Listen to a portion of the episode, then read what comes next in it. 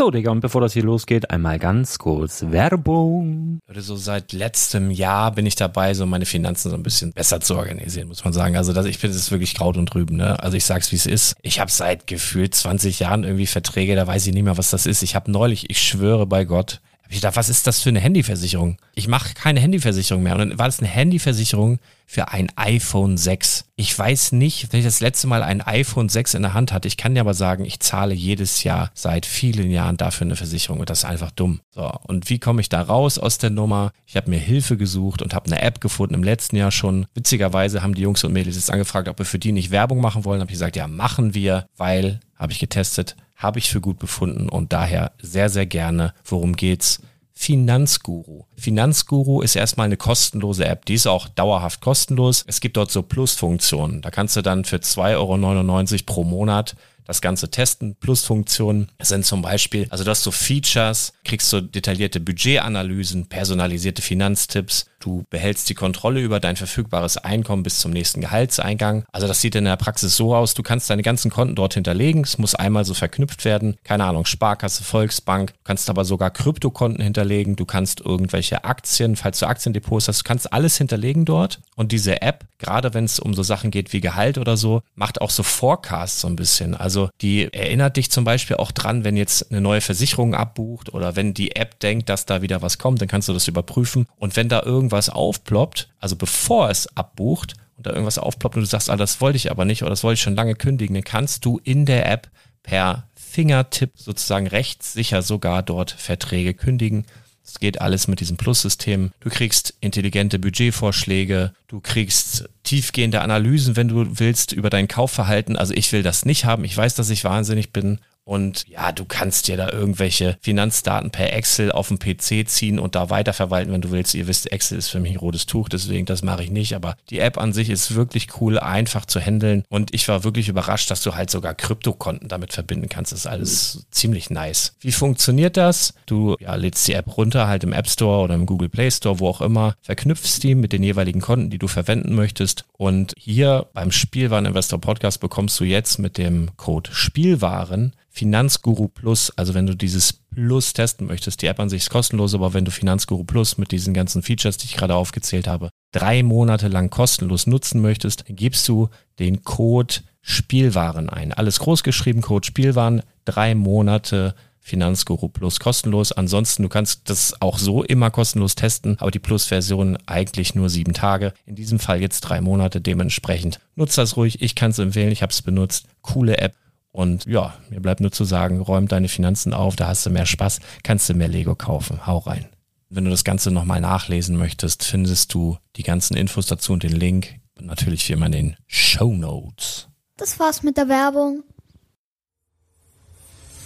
Herzlich willkommen zum Spielwareninvestor Podcast. Deutschlands Nummer 1 zum Thema Toy Invest. Spielen reale Rendite mit Lego und Co.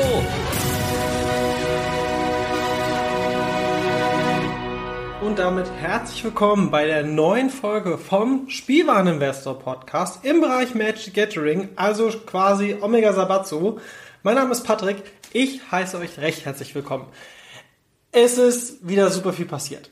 Und wir haben jetzt Kaltheim. Jetzt gibt es schon die ersten Spoiler zu äh, Strixhaven, also die ersten Leaks sozusagen. Und da könnte man jetzt wieder stundenlang drüber reden. Wird auch noch kommen. Ich mache da noch mal was zu, wenn es ein paar mehr Infos gibt.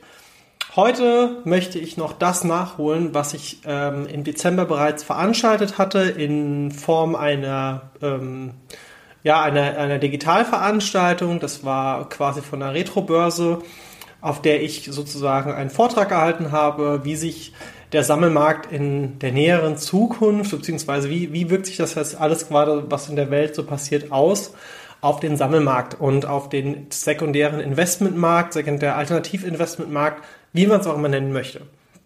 Und ich möchte heute das hier nochmal, also ich werde jetzt nicht nochmal diesen kompletten Beitrag wiederholen, sondern ich werde vielleicht nochmal auf zwei, drei wichtige Sachen eingehen. Zum einen, wer ist eigentlich Logan Paul? Warum Pokémon? Ähm, und weitere Themen, ja. Und äh, vor allem, was hat das Ganze auch mit Magic zu tun?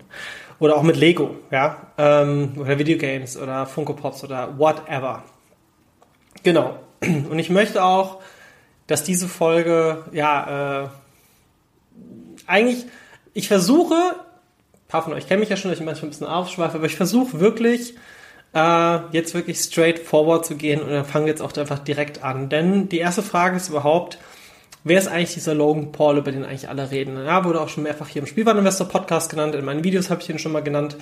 Ähm, ist viral gegangen letztes Jahr mit einer Sache, man muss aber auch erstmal dazu sagen, ähm, der ist schon ein bisschen länger bekannt und äh, ja, aber den großen sozusagen rehabilitierenden Moment hatte er letztes Jahr, als er ein Display des Basissets von Pokémon gekauft hat. Das ist das allererste Set, das von Pokémon rausgekommen ist.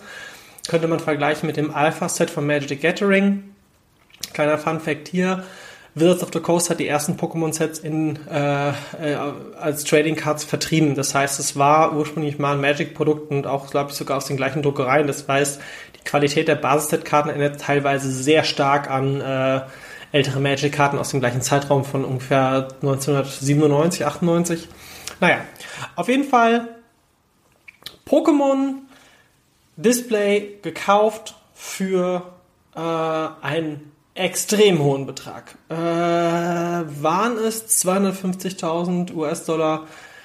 Auf jeden Fall, Logan Paul hat dieses Display gekauft und hat in einem Stream gesagt, hey, ihr könnt einen Pack ersteigern ähm, und dann könnt ihr quasi, ja genau, es waren 250.000, weil halt pro Pack hat er 11.100 äh, Dollar bekommen, 36 Packs, dann ist er irgendwann, ja. Auf jeden Fall, es gab die Chance in diesen Packs eine Karte zu ziehen namens Glurak, habt ihr vielleicht auch schon mal gehört, die einen sehr, sehr hohen Wert hat. Und zwar zu dem Zeitpunkt damals war das nur für Glurak knapp 150.000 US-Dollar. In einem Gem-Mint-Zustand. Gem-Mint bedeutet Booster frisch und natürlich am besten noch äh, richtig gedruckt. Also das heißt, vom Centering her muss es stimmen, der Zustand muss stimmen, da darf nichts dran sein, kein minimaler Macken, kein Oberflächenkratzer, gar nichts. Logan Paul hat das eigentlich ganz clever gemacht, weil er hat ja quasi allein durch den Verkauf schon Gewinn gemacht. Und der Second Step war gewesen, ja gut, dann, äh, wie gesagt, die Packs öffne ich live für euch und dann mit einem gigantischen Event gemacht, weil verschiedene YouTuber, Investoren aus ganzer Welt haben teilgenommen daran und ein deutscher YouTuber hat dann das Ganze geöffnet, äh, hat quasi das dann ähm, im Podcast sozusagen, äh, im Podcast sage ich, im, im, im Stream wurde sein Pack geöffnet und da war wirklich dieses Glurak drin. Das Ganze ging viral und zwar nicht nur in den äh, Sammlerbubbles von Pokémon oder von Sammelkartenspielen oder sagen wir mal so in dieser Geek-Nerd-Bubble, ähm, in Anführungsstrichen gesetzt, denn auf einmal war es in allen Medien. Ja, YouTube-Star Logan Paul äh, kauft Display oder kauft Sammelkarten für eine Viertelmillion und äh, User aus Deutschland bekommt äh, Heiligen Gral der Pokémon-Sammler. Und das zu Pandemiezeiten war wahrscheinlich so mit der tragendste Aus, äh, der, der, tragendste Grund, warum Leute auf einmal angefangen haben, weil man war eh schon wieder am Aussortieren zu Hause. Was brauche ich, was brauche ich nicht, was kann weg, brauche ich noch irgendwas weg, bla bla. So, was ist passiert? Genau. Ähm, Leute haben ihre Pokémon-Karten wieder rausgekramt. Und auf einmal hat man gemerkt, oh ja, da ist ja noch was. Und erstmal kamen nur die Verkäufer. Und die haben quasi verkauft. Und auf einmal waren aber auch Leute da so, ey, Moment, ältere Karten, die können richtig was wert sein. Und plötzlich waren, sagen wir es mal so, es hat angefangen mit semi-professionellen Investoren, die einfach, ja, einfach mal angefangen haben zu kaufen. Und ich will jetzt nicht sagen, dass das alle waren, es gab natürlich auch Profis. Und ich habe das auch selbst mitbekommen, dass es einige Leute gab, die sehr, sehr smart waren und sehr, sehr früh schon eingekauft haben äh, auch aus meiner Händlerbubble oder auch aus meinem Netzwerk. Und boom, zack, äh, Pokémon war auf einmal das Ding geworden. Und auf einmal hat man gemerkt, ja, jahrelang waren es nur Sneaker und jahrelang waren es, also es gab schon immer alternatives Investment. Ne? Ich meine, den Spielwareninvestor gibt es ja jetzt auch schon ein bisschen länger als diese Logan Paul-Geschichte. Und es gibt auch noch ähm, Magic äh, Investment schon länger und es gibt auch Pokémon Investment eigentlich schon länger. Aber plötzlich war auf einmal so ein krasser Boom da. Und ich habe damit in verschiedenen Podcast-Episoden schon gesprochen, dieser Boom kommt auch noch auf Magic zu. Da sind wir gerade schon in der Anfangsphase drin. Wie Anfangsphase? Ja, genau, wir sind gerade in der ersten Anfangsphase, warten mal ab. Die halben Million Black Lotus, also vor kurzem ging bei eBay für 511.000 US-Dollar äh, eine Black Lotus Alpha Gem Mint und auf dem Case hat auch noch ähm, Christopher Rush, der ja verstorben ist, ein Zeichner der Black Lotus war, ähm, ja, äh, ging, wie gesagt, für diesen Preis weg und das, die Unterschrift war nicht auf der Karte, sondern auf dem Case. So. So viel jetzt erstmal zu dieser Geschichte. Springen wir jetzt nochmal ganz kurz zurück. Logan Paul. Wer ist das eigentlich? Logan Paul äh, ist berühmt geworden durch die bis inzwischen nicht mehr vorhandene Plattform Vine. Vine waren so ganz kurze Videos. Für die Jünger unter euch, man kann Vine so ein bisschen vergleichen mit ähm, TikTok, bloß dass TikTok-Videos länger gehen. Ähm, und ja, äh, das, also es waren immer so zwischen 5 und 15 Sekunden Videos manchmal. Also so ähnlich wie bei TikTok. Ja, gibt's ja auch solche kürzeren Videos. Und Wein war wirklich so ein bisschen, ähm, war mehr so Sketch und sehr, sehr kurz und sehr witzig, also wirklich so on-point Humor. Und da hat Logan Paul sich halt einen Namen gemacht. Und dann hat er quasi das Ganze auf YouTube umgemünzt, wurde dann auch YouTube-Partner, ist recht erfolgreich geworden. Und es sah eigentlich alles sehr rosig um ihn aus, weil er hat auch mit vielen Stars gearbeitet und äh, plötzlich hat er am Silvester 2017 die glorreiche Idee, in den Suicide Forest in Japan zu gehen. Für diejenigen, die nicht wissen, was das ist. Das hatte ich in einer älteren Podcast-Folge, beziehungsweise darüber wird es mal irgendwann eine Podcast-Folge geben. Das hat jetzt nichts mit Investment zu tun, aber beim Break Trash Club, ja, das ist ja mein, äh, mein, mein anderer Podcast, mit dem ich zusammen mit Heiko mache, ähm, der ja auch schon mal hier mit dabei war, als ich auf der Gamescom live äh, sozusagen ähm, damals einen Podcast auch mit Stonewalls. Liebe Grüße an Lukas und Rick an dieser Stelle. Äh, mit dem Heiko, Lars und ich haben dann quasi gemeinsam auf der Gamescom Podcast gemacht und das war quasi eine Kooperation zwischen Spielwareninvestor, äh, Breaktrash Club und Stonewalls. So. Und da werde ich mal mit dem Heiko demnächst, weil wir jetzt quasi einen, meinen aller, allerersten Podcast nochmal neu aufleben lassen. Das ist nämlich der äh, Silent Will Podcast. Der wird bei beim Breakers Club werden wir wieder über Mythen und Legenden reden.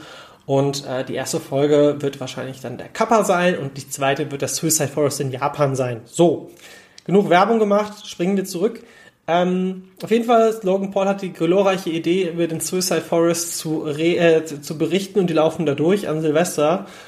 Und dann war es so, dass er, ähm, es war 31.12.2017, äh, da hat sich anscheinend gerade kurz vor jemand umgebracht. Muss man fragen, was ist denn das Suicide Forest? Ich erkläre es, wie gesagt, jetzt nochmal ganz kurz. Es ist ein Wald, dem sehr viele Mythen und Legenden zugesprochen werden, aber da gehen äh, verzweifelte Japaner hin und begehen Selbstmord. Deswegen wird das Suicide Forest genannt. Da werden immer wieder, wo der Förster Leute quasi irgendwie sich aufgehangen haben, Pulsaren aufgeschnitten haben, was auch immer, ähm, ja, werden da äh, gefunden. Ja, das ist eine traurige Sache. Ähm, und er hat sich, sagen wir es mal so, es war vielleicht nicht die schlauste Idee, dann hinzugehen und diesen Mann, der da sich kurz vor umgebracht hat, äh, sehr nah zu filmen und das auch noch ein bisschen mit Humor zu versehen. Also ich habe das Video nie gesehen, ich habe nur das, was ich gelesen habe. Wie es genau war, weiß ich nicht, aber ich weiß, dass es da hingehend doch schon sehr viele ja, Kontroversen dann halt auch gab. Ne? Ähm, auf jeden Fall, der gute Logan Paul hat auf einmal einen ganz krassen Sturz gehabt, denn äh, statt auf YouTube äh, weiterhin Partner zu sein, hat YouTube gesagt, nee, davon distanzieren wir uns. Er war dann in Good Morning America auch zu Gast und hat einfach gesagt, ey, es tut mir leid, es war mega dumm, in Zukunft achte ich da drauf. Man kann nichts wieder gut machen, aber ich lerne da draus, ich bin eigentlich ein guter Typ. Und es sollte ganze drei Jahre dauern, bis er sich dahingehend auch wirklich voll rehabilitiert hat, denn erst mit diesem Pokémon, jetzt kommen wir zur Ursprungsgeschichte zurück, erst mit diesem Pokémon-Hype hat er ähm, einen neuen Stellenwert geschaffen. Und jetzt kommt das ganz Interessante. Und jetzt kommen wir vielleicht zu dem Thema zurück, was vielleicht für uns alle, die hier beim Spielwareninvestor dabei sind, was in Zukunft extrem wichtig ist. Man hört momentan, ja, Kryptowährung, Spielwareninvestment, ähm, alte Sachen aus dem Krieg, keine Ahnung. Also da, distanziere ich mich übrigens komplett von. Also da habe ich gar keinen Bock drauf. Also das, äh, das es gibt, es gibt Sammler für alles. Ja? Und dieses Sammeln ist immer ein, wie man es aus der Marktwirtschaft kennt, den Marktpreis bestimmt Angebot und Nachfrage. Wenn ich jetzt hingehe und ich möchte etwas kaufen, das es vielleicht nur ein paar Mal gibt, ja, dann gibt es ja sozusagen, aber es gibt ganz viele Menschen, die das wollen. Dann haben wir kurz, kurz BWL an dieser Stelle. BWL mit Patrick. Ähm, es gibt einen Marktüberhang. Es gibt sowohl einen Nachfrageüberhang als auch einen Angebotsüberhang. Jetzt erkläre ich euch mal ganz kurz, was das überhaupt äh, genau bedeutet für die, die jetzt nicht unbedingt BWL äh, als Schulfach hatten oder studiert haben oder eine käuferische Ausbildung haben, whatever. Komme ich zum Punkt. Wenn ein Nachfrageüberhang da ist, bedeutet es gibt mehr Nachfrage als Produkte. Daraufhin steigt der Preis. Gibt es einen Angebotsüberhang, gibt es mehr Produkte als Nachfrage. Bedeutet, der Preis muss angepasst werden, damit man die Waage findet. Ja? Hast du einen Anfrage, äh, äh Nachfrageüberhang, klar, steigt Preis, Angebotsüberhang, Preis fällt. Und diese Pokémon-Displays sind extrem schwer noch original versiegelt zu bekommen. Und dementsprechend ist auch der Preis so hoch gewesen, weil äh, den aktuellen Marktpreis ist mir nicht geläufig, aber es ist auf jeden Fall nicht mehr 250.000, sondern ich glaube eine halbe Million inzwischen. Ähm, und jetzt kommen wir nochmal zu einem weiteren BWL-Punkt. BWL mit Patrick Nummer 2. Es gibt mehrere Kategorien wie Leute quasi Produkte kaufen können. Wir gehen jetzt mal ganz kurz, äh, beispielsweise es kommt ein neuer Fernseher raus. Hat mir damals das mal BWL-Lehrer erklärt. Äh, liebe Grüße an dieser Stelle an Herrn Ehlert. Der wird das eh nicht, ist mir egal. Guter Typ. Hat mir sehr viel beigebracht. Guter Typ. Ähm, der meinte damals, wenn man sich einen neuen Fernseher, äh, wenn eine Firma einen neuen Fernseher auf den Markt bringt, ich vereinfache das jetzt. Das kann man natürlich nochmal ausführen, man kann es auch viel genauer machen.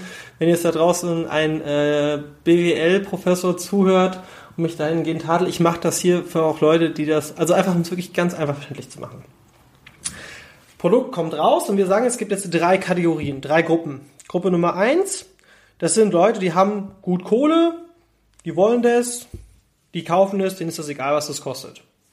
Kategorie Nummer zwei, die könnten sich das leisten, sagen sich aber, mm, das ist momentan noch ein bisschen zu teuer. Nee, das, äh, nee, nee, ich warte noch, bis es günstiger wird. Ich hätte ihn schon gern und ich könnte mir auch theoretisch kaufen.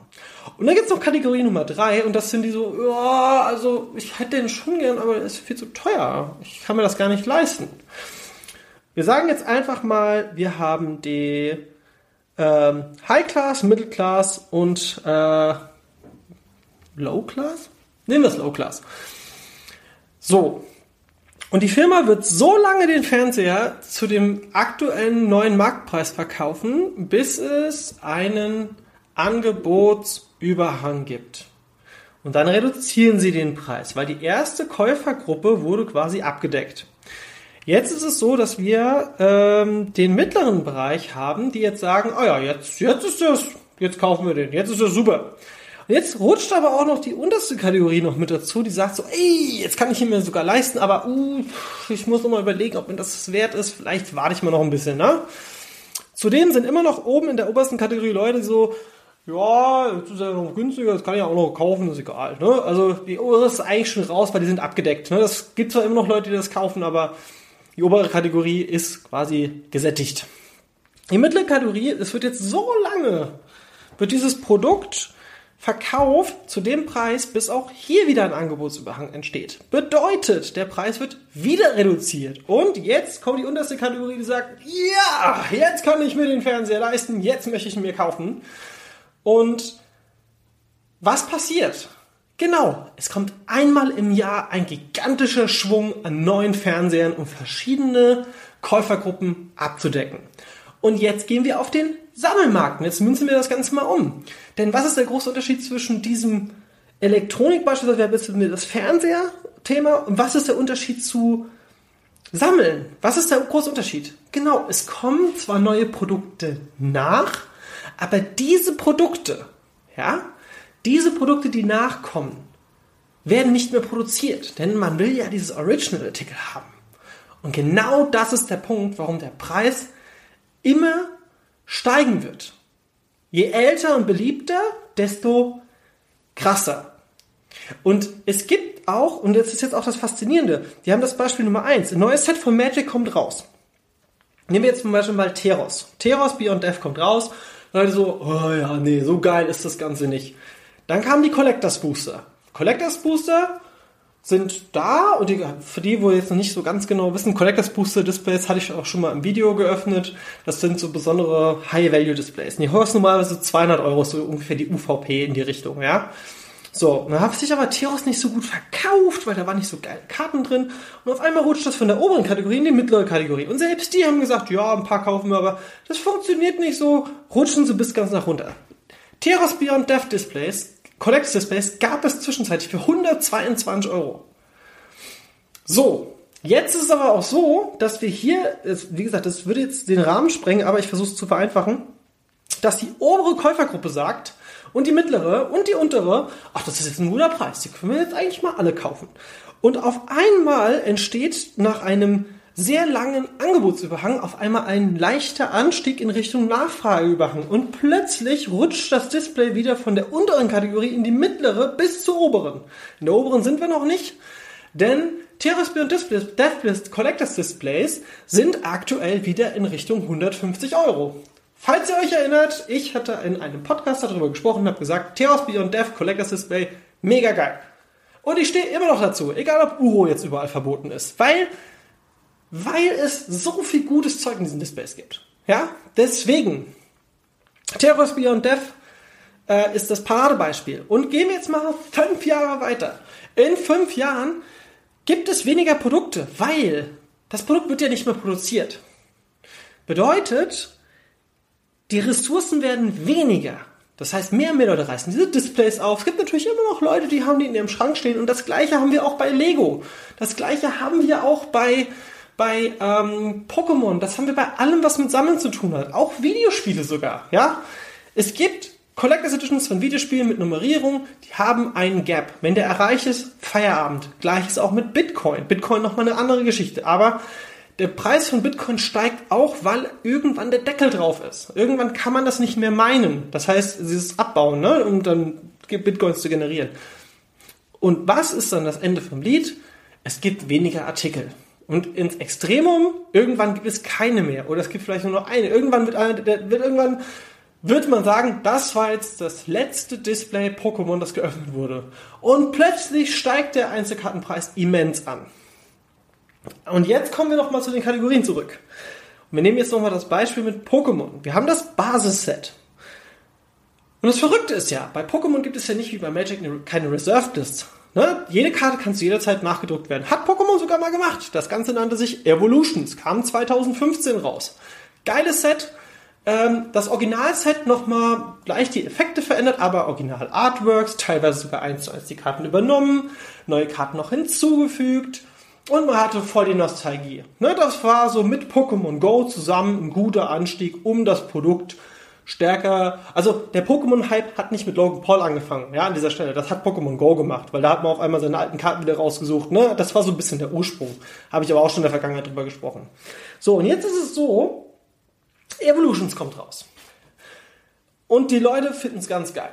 Und jetzt war es so, dass Leute, als dieser Logan Paul Hype da war, erstmal Basisset gekauft haben. Und auf einmal steigen die Preise ins Unermessliche. Wir gehen in Kategorie 3.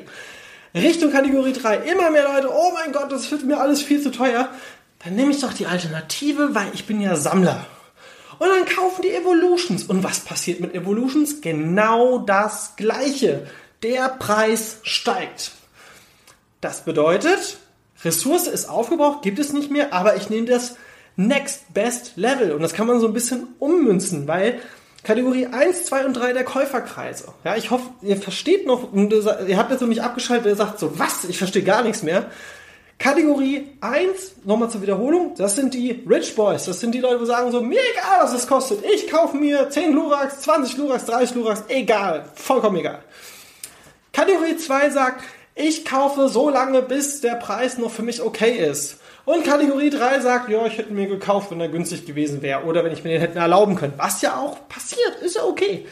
Aber Kategorie 2 und 3, ja, wenn das Produkt aus deren Range rausgerutscht ist, wenn wir von unten nach oben gewandert sind, dann kaufen die den Next Best Hit. Und das ist dann Evolutions. Und dann steigt das auch.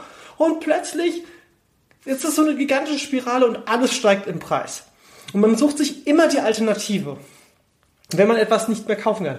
Bestes Beispiel Lego. Ich, ich bin nicht so krass im Lego-Investment drin, wie jetzt Lars und so weiter. Und da haben wir hier auf dem Channel ganz viele andere Leute, die da viel tiefer drin sind. Aber, und jetzt ganz laienhaft, der Taj Mahal. Taj Mahal, ähm, ich werfe jetzt keine Zahlen in den Raum, aber der Taj Mahal war jahrelang sehr, sehr teuer. Dann kündigt Lego ein Reprint an von dem Produkt mit aber, ich glaube, es war ein Steinunterschied. Ja, lieber Lars, vielleicht kannst du an dieser Stelle nochmal äh, oder beziehungsweise im nächsten Podcast, wenn wir zusammensitzen, mich sage, nochmal korrigieren, wenn ich was falsch sage. Aber der Taj Mahal, der neue, ist nicht der gleiche wie der alte. Und was passiert? Natürlich fällt erstmal der alte im Wert, weil die Leute, wo die den Original verpackt haben, sagen sich, ich will den ja bauen. Jetzt kann ich ja meinen verkaufen und kaufen vielleicht einfach den neuen, dann kann ich den sogar aufbauen. Und dann fällt erstmal der, der alte Mahal im Preis und der neue ist auf einmal auf dem Markt. Und bei, bei Lego ist ja so, dass auch eine gewisse Zeit nach, äh, nachproduziert wird, ne? bis, bis er EOL geht. Also End of Life. So. Jetzt verschwindet das Produkt wieder vom Markt. Und was passiert? Erst steigt der alte und dann steigt der neue. Weil er nicht mehr produziert wird. Und dann haben wir genau das gleiche Szenario schon wieder. Und das ist genau der Grund, warum der Sammelmarkt überall hingeht steigt.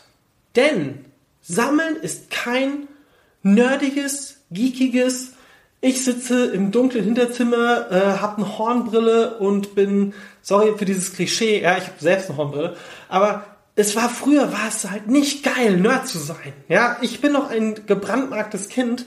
Wenn ich damals gesagt habe, ich lese Mangas oder ich bin großer Videospielfan, da wurdest du in der Klasse komisch angeguckt. Ja, also so, vor allem in dem Alter, wo man cool wurde, so, so 14, 15, so, ja, so, was? Lego? Nee. Ich habe ein Skateboard. Ähm, und heutzutage ist es so, der neue Marvel-Film kommt raus. Ja, die ganze Welt schreit, der neue Marvel-Film kommt raus. Avengers Endgame. Je, dank den, dank den Russo-Brüdern, dank Kevin Feige, dank dem kompletten Team rund um Marvel, ist es heutzutage allgegenwärtig, Nerd zu sein. Es ist vollkommen okay. Es ist sogar geil. Es gab sogar Nerdpartys. Was? Warum? Das ist kompletter Quatsch. Wenn ihr früher Arschlöcher, sorry, vielleicht reiße ich, reiße ich, reite ich gerade, reiße ich gerade ein bisschen raus. Aber es gab vorher Leute, die haben sich früher so, habe ich auch in einem anderen Podcast gehört, äh, die haben früher Leute sich über Leute lustig gemacht, die gepiesackt, gehänselt und jetzt gehen sie auf Nerdpartys. Nee. Egal. Es gab solche Idioten, ja. Ähm, aber heutzutage ist es vollkommen okay. Du läufst mit einem Marvel-T-Shirt auf der Straße rum. Du wirst eher dafür gelobt, als dass Leute dich schräg angucken. Du hast heutzutage ein Videospiel-Tattoo. Das ist okay. Das ist nicht mehr. Du, man ist mit diesem Nerdtum der Gesellschaft angekommen. Und das bringt mich zum Ursprungsthema zurück. Es ist ein Prestige geworden. Früher war es der Sportwagen und die Rolex. Das ist es heute auch noch. Das ist ein Statussymbol. Aber wenn ich eine Pokémon-Karte habe, die es weltweit nur vielleicht noch 100 Mal gibt oder vielleicht nur 10 Mal in diesem perfekten Zustand, und genau das ist das gleiche mit der Black Lotus, dann ist das das höchste Prestige. Die Gemälde und die, die, die Schmuckstücke und die Juwelen und die Rolexe und die Oldtimer das ist von der letzten Generation und das schwappt auch noch immer zu uns. Es ist nicht so, dass das weniger wert wird, ja.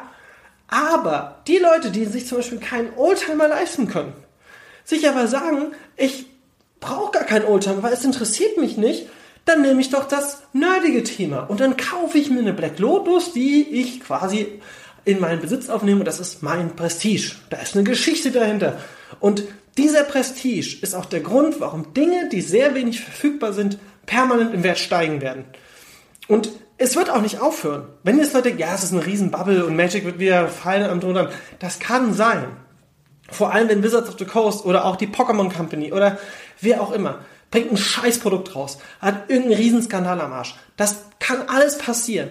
Fakt ist aber trotzdem der, dass die ursprünglichen Produkte nicht im Wert fallen werden, sondern eher steigen.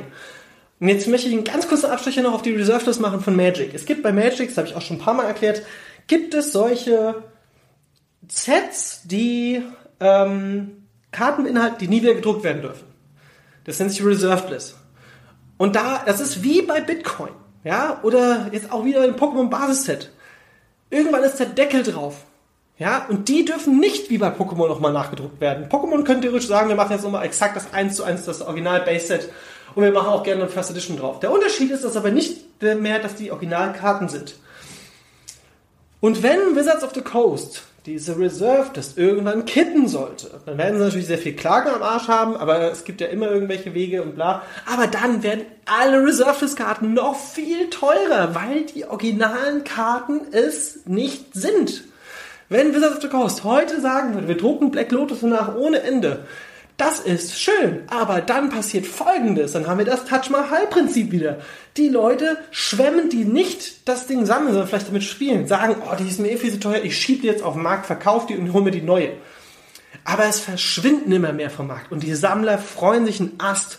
Wenn nämlich ein gewisser Peak erreicht ist, geht das erst ein Stück runter, wir rutschen wieder in Kategorie 2 und zack, rutschen wir in Kategorie 1 wieder hoch und das Produkt ist nicht mehr zu erreichen für die Kategorie 3. Und das wird immer passieren mit jeglicher Form von Sammeln, die einen gewissen Nostalgiefaktor hat, weil das ist auch noch ein wichtiger Grund. Ich habe früher Magic gespielt, ich habe früher Pokémon gespielt, ich habe früher das und das Videospiel gespielt. Bestes Beispiel, noch ganz kurz zum Videospielen zu kommen. Es kam von Final Fantasy VII das Remake raus. Was ist passiert? Original verpackte PlayStation 1, Final Fantasy 7. Es ist nicht das gleiche Spiel. Es gibt Final Fantasy 7 für PlayStation 1 in Digitalform. Massig, ja. Aber, also unendlich. Man kann das Spiel theoretisch unendlich kaufen. Und jetzt ist so, dass es einen, ähm, einen Ansturm gab der Leute, die gesagt haben so, ach ja, das hat mir gut gefallen. Auch früher hatte ich auch so, das würde ich mir gerne in den Schrank stellen. Was passiert? Die original verpackten Final Fantasy VII steigen im Preis. Was ist der nächste Schritt? Die Leute können sich nicht mehr leisten, die original verpackten Final Fantasy VII zu kaufen, weil sie sagen, das ist mir nicht wert. Dann gucken sie nach dem mit dem besten Zustand, weil sie sagen, ich will das in meiner Sammlung haben. Also nehmen sie die, wo nahe an neu sind. Dann sagt er bei Kategorie 3, ich will das aber auch haben, dann holen die sie halt die, wo ein bisschen beschädigter sind, holen sich vielleicht eine Ersatzhülle, das ist auch noch nicht mehr das Original, aber sie haben für ihre Nostalgie. Und trotzdem zahlen sie sogar nur für die CD Geld, um das wieder in ihren Besitz zu bringen. Und das ist der große Grund, warum Sammeln, Kaufen, Investment in dieser Form keine Bubble ist, sondern dass das ganze Thema steigen wird und in Wellenform nach oben geht. Denn es wird natürlich auch mal wieder eine Depressionsphase geben. Depression bedeutet in der Marktwirtschaft, dass etwas im Wert wieder nach unten geht, beziehungsweise dass das Kaufverhalten nach unten geht. Aber dann gehen wir wieder nach oben. Und dann haben wir wieder einen enormen Preisanstieg und es wird immer mehr. So. Ich habe jetzt halbe Stunde durchgesprochen. Meine Fresse. Mein Name ist Patrick von Omega Sabazzo beim Spielmann Investor Podcast im Bereich Magic the Gathering. Heute auch mal mit Pokémon, mit alle möglichen Videogames. Ich habe heute alles, glaube ich, genannt. Funko Pop habe ich ver vergessen zu sagen. Funko Pop, ähm, Ned Stark mit abgetrenntem Kopf. Aber da gibt es bald eine Folge zu freue ich mich auch schon sehr über einen äh, guten Bekannten von mir und äh, der hier zu Gast sein wird und über das Thema Funko reden könnte, weil derjenige hat halt schon wirklich krass Ahnung. So, jetzt habe ich genug geteasert. Ähm, bis dann. Tschüss.